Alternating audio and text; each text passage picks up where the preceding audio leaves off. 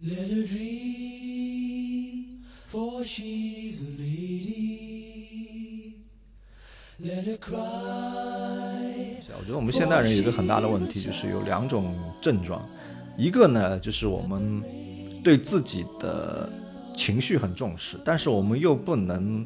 很正确的把握跟描述自己的情绪。基本上好莱坞拍的里面主角是哲学家或者哲学老师的电影，呃，这个男主角一般不是渣男就是精神有问题，这个符合大家的想象。大家好，欢迎来到本期的柏拉图什么。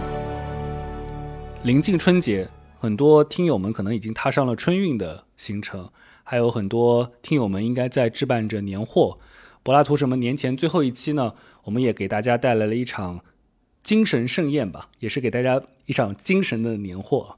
我们今天非常高兴，请到了复旦大学哲学学院的郁哲俊老师，和大家来分享一下他关于哲学的思考，以及他给大家写作的一本新书。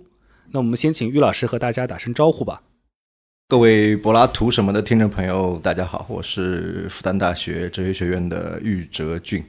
郁老师其实也参加过了很多不同节目的播客的录制了。我之前听过一期是在跳岛 FM 录制的一期聊克拉拉与太阳对，关于石黑一雄的那本小说。对，然后今天我们这个录制的场景是在玉老师的办公室。那么玉老师的这个办公室是朝西的，我们正好看到太阳现在正在往下落。这个其实是和哲学的寓意很像的。这个时候适合聊哲学，因为猫头鹰快起飞了。对，这个时候也有点稍稍犯困，因为正好我们一会儿聊郁老师那本书的时候，他在那个就是喜马拉雅有做过这个，应该大家很多听友们都听过的音频课，关于哲学的音频课课程，很多的听友都是在夜里面才开始打开，开始来听。啊，是这样的，是这样的，因为作为一个互联网的产品，它有很多好处，跟传统印书不一样，它有很多。后台数据可以及时的反馈给这个创作者。这个节目在喜马拉雅 FM 二零一七年上线之后，运行一段时间之后，他们这个运行方的小伙伴就给我反馈了个数据，说于老师，你这个节目打开率最高的这个图表的显示非常清楚，是在凌晨的十二点到一点。那么我自己就做了一下对这个数据的解读啊，第一个就是很多人可能只有在这个时候才忙完了一天的事情，比较夜深人静啊，比较独处的时候才会听哲哲学这么艰涩难懂的节目，这一种可能性。但另外一个可能性，我我猜也就是很多人可能是要借着这个哲学类的节目，然后能够才能安然入眠，这是一个助眠或者半睡的一个节目。所以那个节目一共是两百多期。对，这一年里面就正正片的话是一百集，然后还有一些这个思想实验啊，包括问答加在一起两百集，体量非常大，做的非常辛苦，差不多一年就虚脱了，就是。那从刚刚讲的话，从后面的一个意义上来讲，等于是给三百六十五天提供了两百多颗安眠药片。啊，可以这样说。如果如果真的有这这么大剂量的安眠药的话，估计就是就是会造成很强烈的药物依赖。这个，对，其实很好玩。我们觉得在哲学史上面有很多对于哲学的表述，它都会和一些比喻有关系。我们刚刚讲到的黑格尔讲说，这个米纳法的猫头鹰总在黄昏起飞，它表现出一个事情。要完成之后，你才可以对它进行相应的这个反思。这个世界开始进入到夜晚了，一天过去了，然后你在一天反思的时候，才开始想到去来聊一聊哲学。苏格拉底有很有名的叫助产术，要要把那个助产出来。然后我们刚才讲到有个这个安眠药片，哎哎，是不是觉得这个过程当中有一些哎这个助产术和安眠药片之间正好反映了古代人和现代人这个在精神上的需求，恰好可能是有点不同的。启涛说的这个点还是非常有意思的，就是因为我觉得我们现代人普遍一个状况，因为大家如果喜欢看一些对现代性跟现代人生存状况的分析的话，就是我们中国人现在普遍是比较缺觉的。应该说，我们现代人一天能够有效利用的时间是更长了，是吧？因为你也不用花很多时间去去狩猎啊，去去做饭啊，就基本上是这种饭来张口。那工作时间啊，但是可能会占掉比较多，这是另外一个变量。但其实我们能够有效利用的时间是越来越长了，但是呢，可供自由支配的时间好像是越来越少了，这是一个有点矛盾式的一个一个双向的一个一个发展。所以一个问题就是说，我前一阵还跟朋友聊，就说我们看到一个数据，就是上海有六千多家的这个咖啡店。就是咖啡，那显然是一个就是提神醒脑的一个饮品。就可能每个人对咖啡的耐受量是不一样的，但是如果你算这个六千家咖啡店，然后每一家卖出多少杯咖啡，那么这个城市总归消费掉多少咖啡因，那就减少掉多少你的这个睡眠。我觉得作为一个。这个生理的一个一个一个几何学代数学就可以算出来，很明确的算出来。这也是一个非常有意思，就是我们为什么好像又有点浑浑噩噩、睡眠不足，但另外一方面又即刻的清希望有一种一种清醒的状态，可能是某种我们现代的一个那种两难嘛，或者窘境。所以我前一阵看到有人说要尝试做七天的这种多巴胺戒断。这个也挺有意思，就是所有可以给你带来多巴胺的东西，是吧？你都要尝试断掉它，包括戴耳机听音乐，包括你让你很舒服的喝咖啡啊、吃甜食啊、奶茶呀，呃，这个是很难的，尤其是社交网络等等这些东西。但是很多人就说，突然就是回到那种所谓的无电子产品的前现代的接近于原始生活之后，一段时间之后戒断之后，他突然有一种神清气爽的一种一种感觉。我觉得某种程度上。哲学其实提出了很多种不一样的人生生活的可能性啊，就是防止我们在这样一个温柔乡当中浑浑噩噩的沉睡下去，可能是有这样一个功能的。对我前段时间刚刚更新了微信，然后觉得有一个新的功能，其实蛮好用的，就是把群聊给折叠，就每天会跳出一些群聊，然后我就把那些群聊就通通就折叠进去，然后微信少了很多的信息，还是挺好的，就是在这个意义上来讲有一个信息的一个阶段。对的，就是我现在觉得我们现代人，呃，有种像一个什么呢？就是因为大家都是一个精细化分工的一个社会嘛，所以你有非常多的交错的这个工作任务，就是都是 multitasking 的，对吧？但是呢，就是每一个活儿啊，或者每一个群组都要求你及时回复，所以我们变成什么呢？就是一种一种很及时响应式的一种一种生活方式。呃，偶尔及时响应，比如说你面面对一个一个小朋友了，哭了要吃奶了，你想一下可以了。但是如果有有十个这样的小朋友，那你你基本上这个一辈子就就就完了。所以我觉得我们是要需要大量的这种沉浸式的时间，就是不仅是要要把它折叠啊，甚至手机是要要关小黑屋啊，这样比较好。我有的时候会把每一天啊，就很多人的一天，那个人就是有点像一个控制台。那控制台上面每天有很多的信息，一个信息来了，然后开始亮黄灯，有的很紧急的信息，它开始亮红灯。就人一天呢，就拼命的就帮着把那些灯给按灭，熄灭了一个灯，又来了两个灯。呃，很多这样的一个打地鼠的游戏，对，一个打地鼠的游戏这样一个状态。但今天我觉得开头的时候还有一个想和于老师来聊一聊的，就是呃，于老师大家可能很多听众也也了解过，就是于老师在莱比锡大学读 PhD 的时候。然后是宗教社会学的方向，然后现在在哲学学院也是这个我们宗教学方向的一位非常重要的一个老师。那么，呃，于老师同时呢也会对于日常生活有自己的一些反思和见解。那么从宗教学的角度，然后去和日常生活进行相应的哲学反思之间，哎，宗教学可以提供怎么样的一些独特的视角？嗯，这是一个蛮有意思的问题啊，因为其实。我本科是复旦九七文基的嘛，然后硕士是哲学的，就基本上在去德国之前，呃，受的训练是传统的人文加上哲学为主的这样一个思辨性的训练。那到了德国之后，我的导师就是其实还是比较宽容了，给了我很长时间，让我从一个纯思辨性的学科转向了一个呃相对经验性的偏社会科学，就是宗教学这样一个学科。呃，这中间的跨度还蛮大。然后回来之后，我又回到了哲学学院啊，等于又回到一个思辨的大部分同事是跟文本、跟经典思想打交道的这样一个环境。所以有两次的折腾，但这两次折腾使得我就是可能会有一些呃视角吧，或者看待这个世界的方式，跟传统的这个哲学的学者会有一些不一样。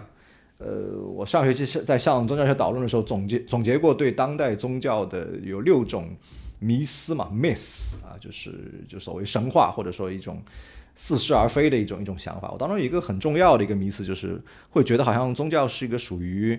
历史过往啊，呃，会会被现代逐渐所淘汰，然后日益式微的这样一个重要现文化现象。但其实不是的。就你会发现，我们现代人很多的那种，甚至于呃，我们很理性的外表下面藏的非常深的那种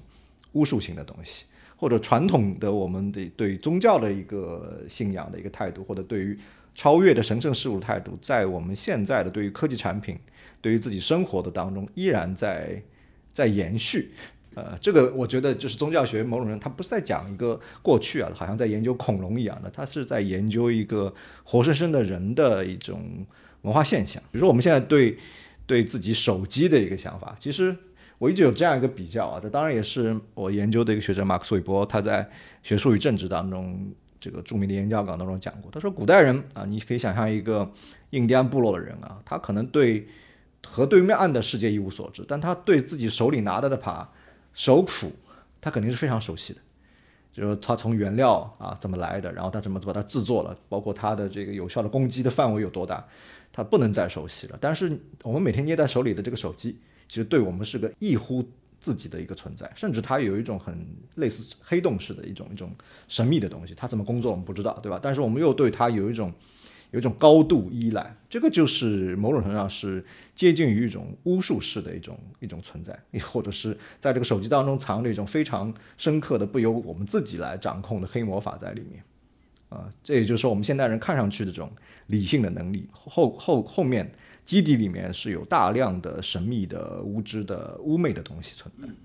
对，就是在日常生活当中有很多在常识当中直接给我们的一些东西。它其实背后有一些这个在表象下面的一些结构，是的，是的，然后它在起到一些作用，嗯，对。但是我们因为习惯了这样的生活啊，就是我们呃认为消费啊、购买啊，就是购买来的东西所有物。这个东西是我的，手机是我的，所以它对我没有构成什么神秘的力量。但其实这个有问题的，就是消费行为是没什么，所有所有权也是你非常清楚。但这里面的所有的机制啊，包括你买个车、买个手机，这都是技术产品在这个时代的表现非常清楚。但是就是更深的，就是说我们加入到比如说某个团体、一个人际关系当中，它里面产生的一种莫名其妙的一种一种呃结构啊、权力的交互啊，那可能是更有神秘感。嗯。那我们很多听众朋友们，我在之前的一些节目的留言当中，他们也会谈到自己去接触哲学时候的一个目的，就是希望能够了解自己的生活啊。这和苏格拉底一开始讲的认识你自己之间啊有非常密切的一个关系。其实这种啊对于想要理解自己，然后理解自己生活的这样的一种这个追问，它本身就已经进入到了一个哲学的一个领域。那么，比如说对于一个正常人来讲，但是呢，他也想知道，哎，哪些我其实不知道的力量，他其实正在控制着我，啊，让我每天循规蹈矩的生活，最后还让我抑郁症了，然后陷入到了很多不开心的情绪当中。那个东西是什么？那么怎么办？就从哲学这个时候，他有没有一个一个办法或者是一个钥匙？当然，哲学一个很重要的，它历史上当然不同学派对这个问题，呃，采取的方案会不一样啊。但是我觉得我们不用再很首先讲一些非常。高大上的东西啊，我觉得我们现代人有一个很大的问题，就是有两种症状，一个呢就是我们对自己的情绪很重视，但是我们又不能很正确的把握跟描述自己的情绪。那另外一个极端就是说，有很多人会反复去咀嚼自己的情绪，所以造成一种强烈一种内耗。啊，对后面一种问题啊，我不今天不展开讲，但前一种问题就是我觉得。这是一个很大的问题，就在于我们这个过快的一个节奏，导致于我们没有办法，呃，内省、内观。比如说，我们现在人，我碰到好几次，就有人读者啊或者什么留言问我，就是说我们现在很焦虑啊，然后焦虑又然后让我不舒适。但是我觉得这是恰恰是一种这种语言的贫乏或者腐败的开始，就是说有很多大词啊，什么伟大的、光荣、正确的词啊，就是一些我们看上去我们现在网络流行词，焦虑。呃，倦怠、内卷这些这些词是吧？大家好像可以用一个词描述所有事情，但这个里面就会出问题了，就是每个人焦虑会不一样。所以我还是现在觉得，就是包括宗教当中给我个启示，人的绝大部分的你能够体验到的东西，都属于那种第一人称直接性的东西。我们能够拿出来交流的东西少之又少，但是嗯，那些网络热词恰恰是像用一个统配符的方式，把你那个第一人称直接性的东西给抹杀掉了。那我们如果不能直接面对呃自己这种最本真的那种体验啊，你自己也也琢磨不出来这到底是什么东西，然后你就用人云亦云的就用一个统配符去描述它，这是自我堕落的第一步的开始。所以我的一个小小的建议啊，不算学术式的建议，就是说还是要挤一点时间，就是能够呃独处，面对自己，就是说你哪怕是一天夜深人静。呃，什么活都干完了是吧？你你想一想，躺在床上，再花个十秒钟想一想，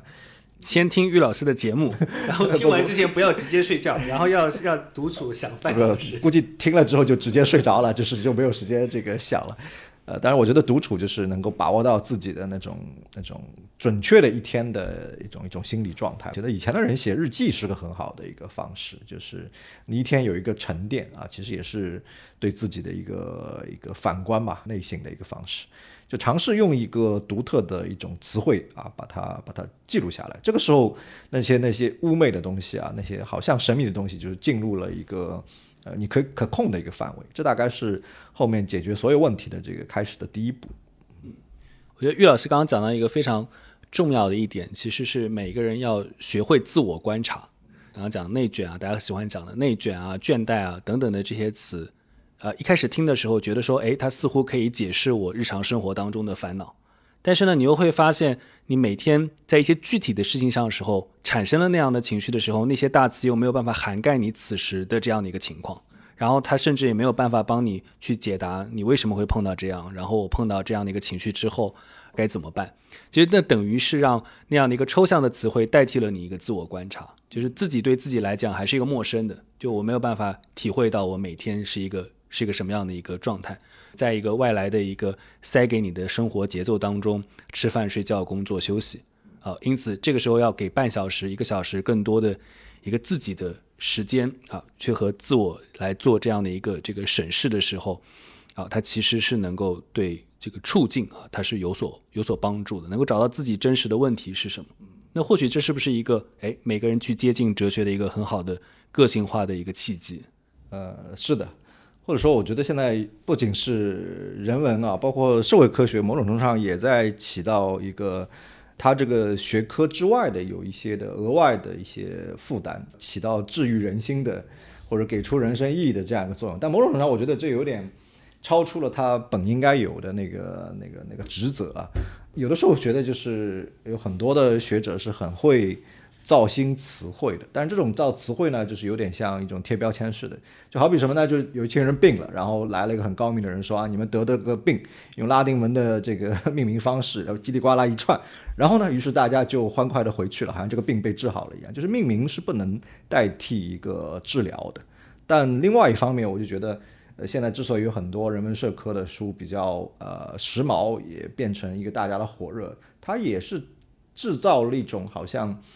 另外一种一种心理疗愈的方式啊，这个疗愈当然是打引号的，就是说，因为为不仅我有这个症状啊，原来大家都有，你有我有他有，所有的病友聚集在一起，所以像病友抱团缓解了你的症状，这本身是短期内可能有用的，长期依然是就是回避了这个一个治疗的问题。嗯，所以我看到前几天这个于老师送我的那本新书，就是五十堂经典哲学思维课。其实它并不是给五十个大词或者是五十个词汇，它其实重要的是里面分了五个大的思想思维的一个模块。哎，每一堂课它其实都给出，哎，那个哲学家他抛出了一个什么样的问题？那个问题为什么和我依然是是相关的？那么就这个所谓引导式的这样一种思维的学习，那么它的好处是什么？其实我一直的一个想法就是说，当然我在这个书里的序言也写了一个一个。我最近想出来的一个词，就是哲学，它其实是一个自助性的学科啊。这个自助就是自助餐那个自助。有些地方就是说，哲学老师也好，哲学家也好，他只能帮到你这里啊。就比如说，你作为一个成年人，你只能自己吃饭，是吧？我不可能帮你把好吃的东西，然后都咬咬烂了塞到你嘴里，然后我也不能代替你消化。这我相信也是整个哲学从源头开始，苏格拉底这个传统，就是说它是一个助产士嘛。就生下来的孩子肯定是你的，就是如果你自己不用力啊，或者你根本没有这个孩子，那就谈不上助产士，就助产士就根本无从来帮助你了。所以这个对面对自己的人生的问题也好，对意义的困境也好，对生存方式的这个追问来好，这个真正的一个发起方或者一个真正的这个动力来源应该是自己。哲学在程度上呢，只能严格意义上来说，我觉得只能敲敲边鼓啊。当然，更不能做的就是越俎代庖的，就是带你生孩子或者带你给出你的人生的那种意义。当然，我觉得传统的这个书可能很多意义上，所谓人生鸡心灵鸡汤啊，我之所以我很反对心灵鸡汤，就是心灵鸡汤某种上就是在做这个僭越的事情。他明明不是你啊，他也不认识你，甚至他对你完全一无所知，但是他给出了一个好像对你很有用的一一个解决方案。对，明明自己已经是在思想上是个孤儿，还要到康德、黑格尔那里去找孩子。呃，是是这样的，这个比喻也蛮好玩的。但是某种程度上，我觉得要分呃，我们人类无非啊，就是有这种可能性。那你感觉到有一种孤独感，对吧？你感觉到有一种无助感。那么我说实话，我当然这个话有点听上去可能有点。有点小小的黑暗，就是跟这个医院里大部分病症一样的，大概百分之七十的病症是无无解的、没救的，就治不好的。或者以最诚恳的方式来说，只能说我们不知道为什么会这样子啊。但在百分之三十剩下的这些这些病症啊或者问题当中，我们能够找的方案其实不多的啊。我觉得哲学好在就是说，它有一种足够的一种丰富性、包容性和多样性，就是古今中外。三千年吧，差不多。这个西方也好，中国也好，就大家开始思考这些共同的问题的话，而且是以可以说是最最智慧、最聪明的一群人在思考。那么很有可能就是说，他会给出一套方案，那仅供参考啊。就比如说这个全儒学派说，我躺大街挺好的，是吧？我衣不蔽体也挺好的。那问题是，这个你承受得了吗？就是说，你供参考，你有种。欣赏美学意义上的那种那种欣赏，可能他脱了，我能脱吗？对这个问题，但你会看到，就某种程度上，它是一个一个警醒吧，或者说某种某种呃，打破你原来的一些头脑当中的条条框框边界啊，就是你认为那些地方是啊，你觉得自己从来不能走到这一步的，但其实你会发现人人是可以的啊，或者你从来没有想过。这样一个问题啊，就很像维特根斯坦讲说的，就是要把这个对语言的治疗，就是把那个苍蝇从捕蝇瓶里面给带出来，是吧？但我们有的时候啊，因为我们一般的人也就活个八十年嘛，然后你是在特定的文化环境当中被生出来的，所以你你只是接受了这个特定时代跟特定文化给你的一系列的教化啊、道德啊、行为规范等等，但其实这是很有限的啊。其实我觉得不仅哲学了，包括读文学啊、历史啊。你发现人的生活可能性是挺丰富的啊，历史上也有很多人可能跟我们很不一样，这都是帮助我们能够从我们所熟悉的这个环境，然后又抽身而出，也就是把我们熟悉的东西又陌生化。这个我觉得可能是很多哲学在做的一件一件事情，或者我们跟他有保持一个距离啊，好像从第三人称角度来看你曾经第一人称体验到的东西，这也是很多哲学家可能历史上呃。引导别人思考问题的一个一个常见的方式。刚刚讲的就是哲学，它的跨度又很长。然后我们作为这个第三人称，要去看三千多年古今中外的那么多人的这个第一人称的思考。那么很多人可能第一步就失败了，他可能挑错书了。很多人第一本书从这个康德《纯粹理性批判》开始。然后他会立刻觉得说：“哎，我不是这个料，就是我的我的这个第三人称根本看不了那个那个第一人称的。因此，好像做这样那种这个哲学的引导的课程或者是书籍的话，哎，有没有说第一本推荐的哲学书？或者对玉老师来讲，你自己觉得印象深刻的第一本的哲学书是哪一本？因为我觉得其实。我们科班的就是本科读哲学，然后一路研究上来的人呢，他的个人经历其实很可能是不具有呃参考性的。为什么？因为就比如我们复旦的教育传统是非常强调重视直接读原点，就经典本身。所以哪怕你啃不动，你也要去啃，然后有老师帮助你啃。至少我们能够活到现在，说明我们至少有一两本书是啃动了，啃动了，而且我们某种程度上形成了这样一种虚妄的自信。啊，我这本书也啃动了，那其他书就不在话下了，是吧？我可以用同样的方式去啃其他的书，啊，这是一个科班的人可能有这样，但是就是对一个非科班的人，我觉得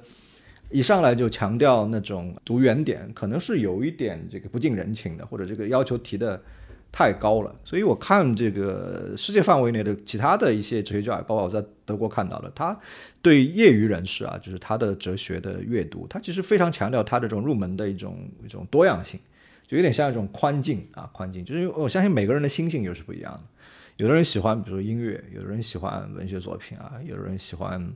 雕塑啊、绘画呀；有的人就喜欢一个人静静坐着。就是每个人说的慧根不一样。但我觉得条条大路可以通到哲学的核心。所以从艺术进去啊，你读看了艺术作品，然后想想艺术的本源是什么，它的形式上的特征是什么，美是主观的是客观，这些问题你也能够接触到哲学最核心的那个那个领域啊。那比如说你你对数学要感兴趣是吧？那那个数的问题从从毕达哥拉斯开始考虑，那最终也会它的核心也是一些一些哲学问题。所以我觉得倒不妨就是大家从你自己所熟悉的、你喜欢的那个你自己的爱好啊、你专长的领域往深里去了，都会到哲学。但是我觉得这里面就提出一个很大的挑战，就是我们职业的专业的哲学的老师能不能做一个很好的引导者。所以呢，我这本书的一个尝试的想法就是，能不能在大众的阅读者和非常艰涩难懂的这个原点名著之间，能够有一个桥梁，或者说，我更多的觉得这这本书有点，虽然分成五大模块，也提了五十本那个经典的著作，是吧？它更像是一个什么呢？像一个哲学这个版图或者一个地图，就像我们出去旅游，是吧？你先不要着急，直接马上就。抛家弃子的出去就浪去了啊！你你先买一本《Lonely Planet》看一看旅行手册，或者你至少网上先做一些攻略，大概知道这个地方的地形怎么样，气候怎么样，爬山这个要爬多少高度啊？你你消受得了吗？你的心脏跟膝膝盖还行吧？就是说循序渐进的这样一个对地貌地形的一个了解，然后再呃逐个去去尝试啊，亲身去尝试，可能有一个好小小的一个一个缓冲吧。呃当然也是一个某种意义上的一种筛选啊。那你你有可能发现，哎，这个东西想要上学，暂时对我说太难了啊。但我从道德哲学进去，那也可以进入到一个风景很好的一个景区去，是吧？那这个景区就是啊哲学的某一个领域，所以会分成五个比较大的这样的一个板块，但是比较一个粗的一个这样的一个一个区分嘛。玉老师在这本书的一个前言当中也。也特地去提醒这本书的读者，不一定要从第一页开始读的，可以从当中任何一页你感兴趣的问题，然后去来看每一个问题后面，它也会放着相应的延伸的阅读。我就觉得它既是一个一个大的地图了，它五五个不同的区域，那么它同时也是五十个不同的入口，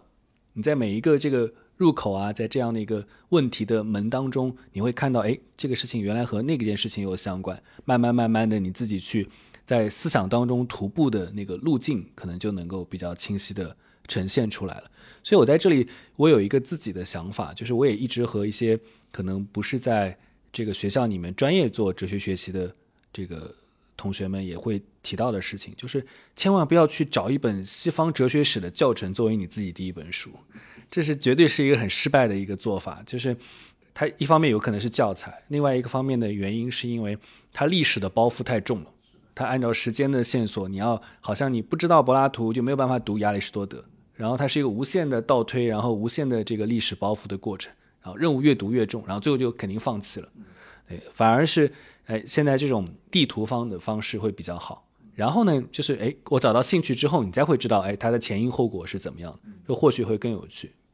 对，因为就是我们现在这种整体打包式的，我直接比如说抛抛一本一千页的书给你，你肯定就是提不起兴趣来。但是我们现在就是这个整个生活方式是相对碎片化的，所以我们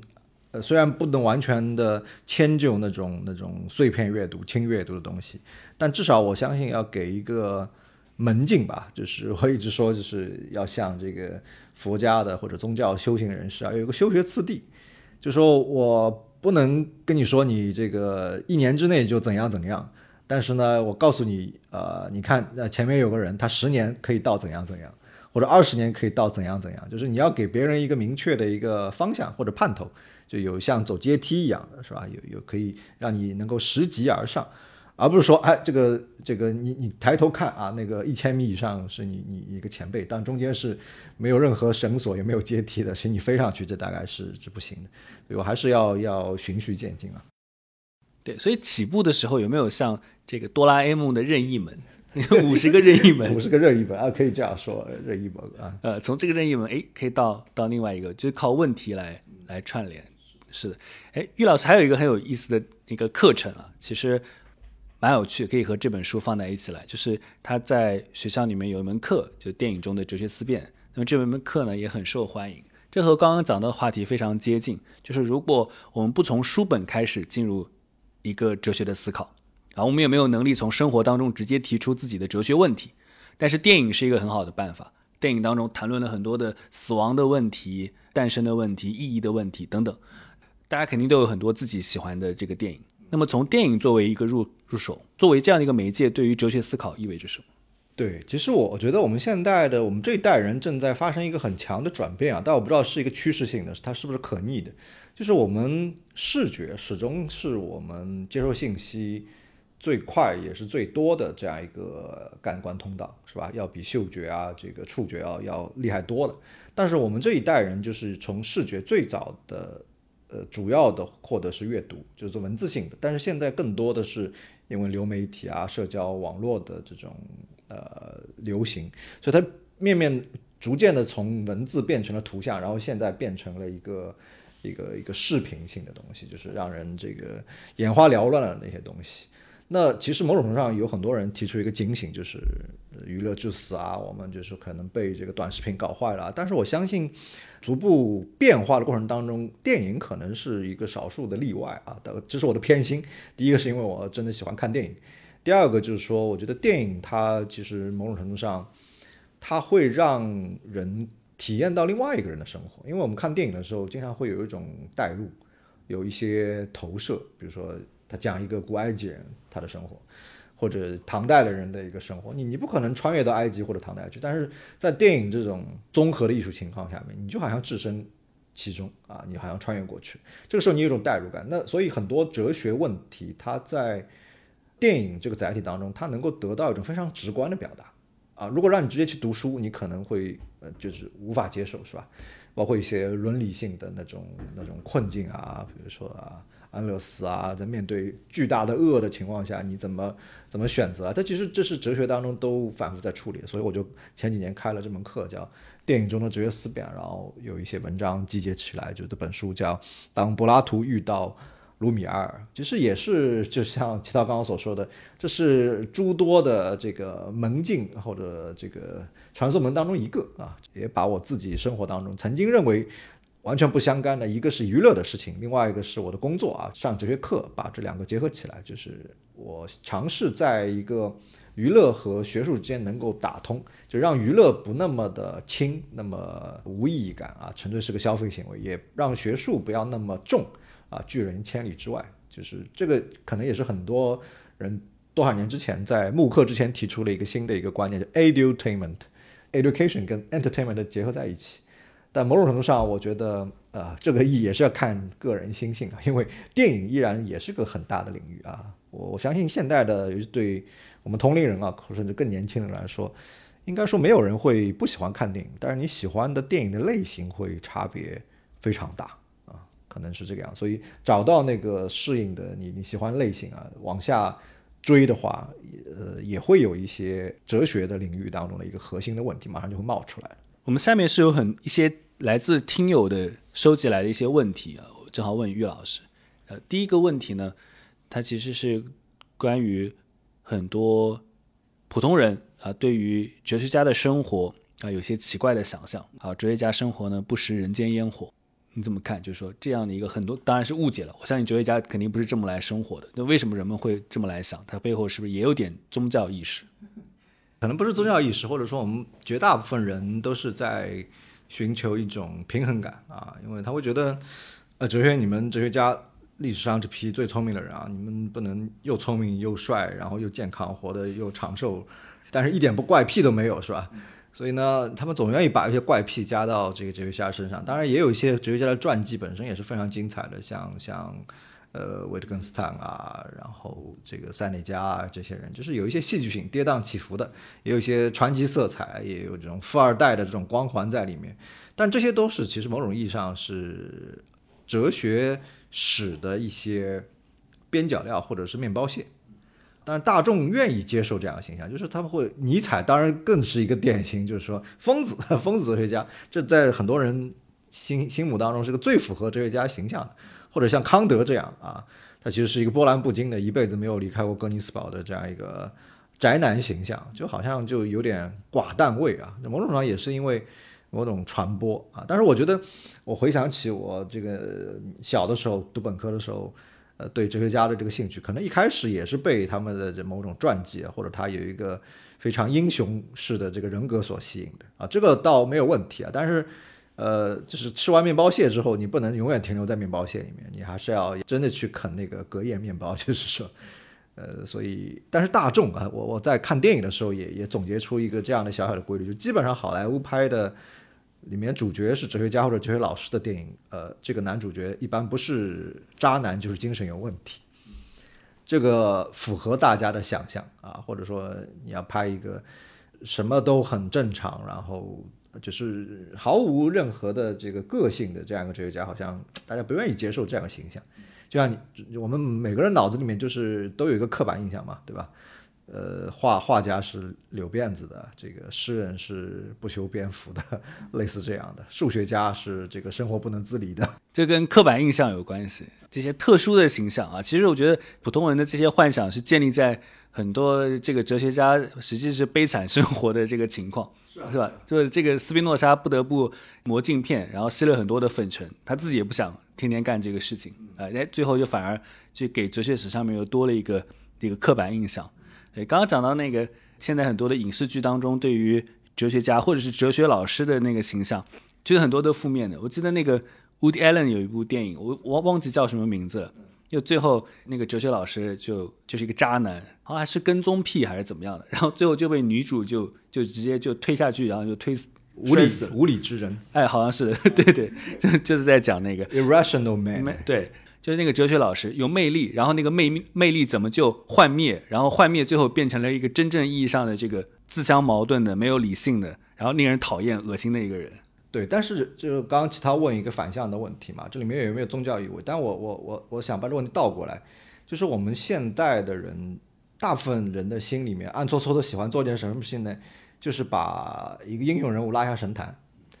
就是把你一个人原来骑在高头大马上非常厉害的一个人，然后突然啪啦把你拉下来，你你这个人摔的这个满头满脸的都是泥啊，甚至就摔破了相的，头也打开了，呃，我们就心里面获得了某种平衡感啊，就是我们只是某种人感，就是内心都有个小人了啊。但有没有就是反过来说，就是从一个宗教学研究者的角度来说，有没有一个你认为第一个啊，有没有绝对信任的一个人？第二个有没有你认为他全面超越你，就是各种能力均在你之上，你你甚至不可能呃企及的那个人物啊？就某种上不是，我觉得这个宗教在现代的衰落，不是因为一个神的观念的改变，而是我们对这种人设本身不接受，或者某种程度上，恰恰我们现在这种现代文化的一个基本设定，就是我们从一开始就否定有有这样的一个这样的形象或者角色。特别是在一个两百多年前就已经要宣告我们要进入到一个启蒙时代的一个宣言之后，是吧？我们不应该去信完全的去信赖，或者把自己的生活的指导去交付给一个在我们自己生活之外的一个人，然后去跟随着他们的这个指导来进行这个生活。哎，于老师还有一个在微博上面很有名的一个形象，就是收集了很多的这个 GIF，GIF 又是一个什么点？呃，这个也是最开始的一个爱好，因为你知道这个微博以前这个呃还还是可以说很多话的，当然有的很多话会被会识别出来是吧？然后你也不大好出去怼人啊、骂人啊、表达情绪，但我觉得就是文图配合可以表达更丰富的东西。呃，有的时候甚至就是说你在这种情况下，一个微博可以更呃就是不用文字的方式表达去某种一种情绪或者或者心境。当然，这这也是我我比较喜欢。一开始我觉得收了很多搞笑的这个动图啊。但是，我后来发现那些搞笑动图也是反映人类一个比较阴暗的一个心理，基本上都是幸灾乐祸型的，是吧？这个某个人摔了一跤，某个人怎么样，然后大家会心一笑，就很开心就过掉了。但我后来发现，其实其实有有更更多的可可表达的空间，它其实一种是跟语言不一样的，直达人心的，就有点像有点像艺术品，你懂了就懂了啊，或者你可以规避掉很多的这个关键词的这个这个检索。啊，你看到在这个场景、这个语境，你这两天听到了新闻，你看到这个这个图，你也就明白什么意思。当然，很多人问我你的图哪里来的，我就是取之于微博，用之于微博。那于老师有没有想过，就是假如若干年之后，或者很多很多年之后，我们的这个文明毁灭了，然后另外一个文明，然后来找到人类文明的踪迹的时候。哎，发现了一个硬盘，那硬盘里面全是你收集的这个和发过的这个表情包和这个 GIF。哎，那他们会怎么想？就是说这个文明是如此的晦涩难懂，难以去解读出它的意义体系。倒也不会啊，因为我没有发出来的这个动图，可能有有几十个 G 这样子的，发出来只是当中极少一部分，而且发出来的就是这也是阅读的很重要，它有一个语境的，这个语境。它不一定是用文字或者在它那个微博上面就能够保留下来的，所以那个外星人看到这个这个这个硬盘之后，可能很有可能是对人类文明产生一种极大的误解，就你们天天都在干什么？这个文明好像水准不是很高，用很高的科技，然后再做这个事情，做做一些很无聊的事情是吧？天天在看这个看看别人幸灾乐祸。嗯，呃，说这个这个文明原来不是一个互帮互助、充满幸福的。是一个相互诋毁、相互以对方这个倒霉为乐的一个文明。这个某种程度上来讲，也把握了一个人类的这个共同体当中的一个精神内核，就就怎么联系在一起的啊？就是相互取笑啊，这个逗乐的这个地方。但是一种一种相互能够逗乐，说明你那个这是一个最高境界的一个呃共存共在，是吧？而不是正襟危坐的相敬如宾。这可能是有一种疏疏离跟陌生。对。所以，我们最后一个逗乐环节 就是这个春节假期马上到了，然后正好之前那个什么爱情爱情神话，对爱情神话，然后拉了一波这个这个上海话的热潮。那我们请这个玉老师用这个上海话，如果给各位听友拜年，会是怎么讲？啊，上海话拜年是吧？上海话，我我小时候都不喜欢给别人拜年。我想想，上海上海话应该说什么？新年快乐，这样。新年快乐，呃，不这样说的，好像不这样说。那回大会有什么说？恭喜发财，红包拿来。红呃，恭喜发财，红包拿来。红包拿来，但也这也不不上海，那个恭喜应该春节应该要要说什么？母江醋吧。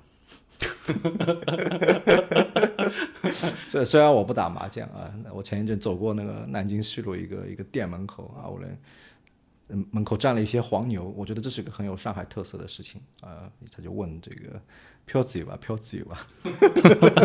好，那我们也在这里祝各位听友在春节假期的时候，这个多多搓麻，多多聚会啊，这个财源广进，这个恭喜发财，祝大家春节愉快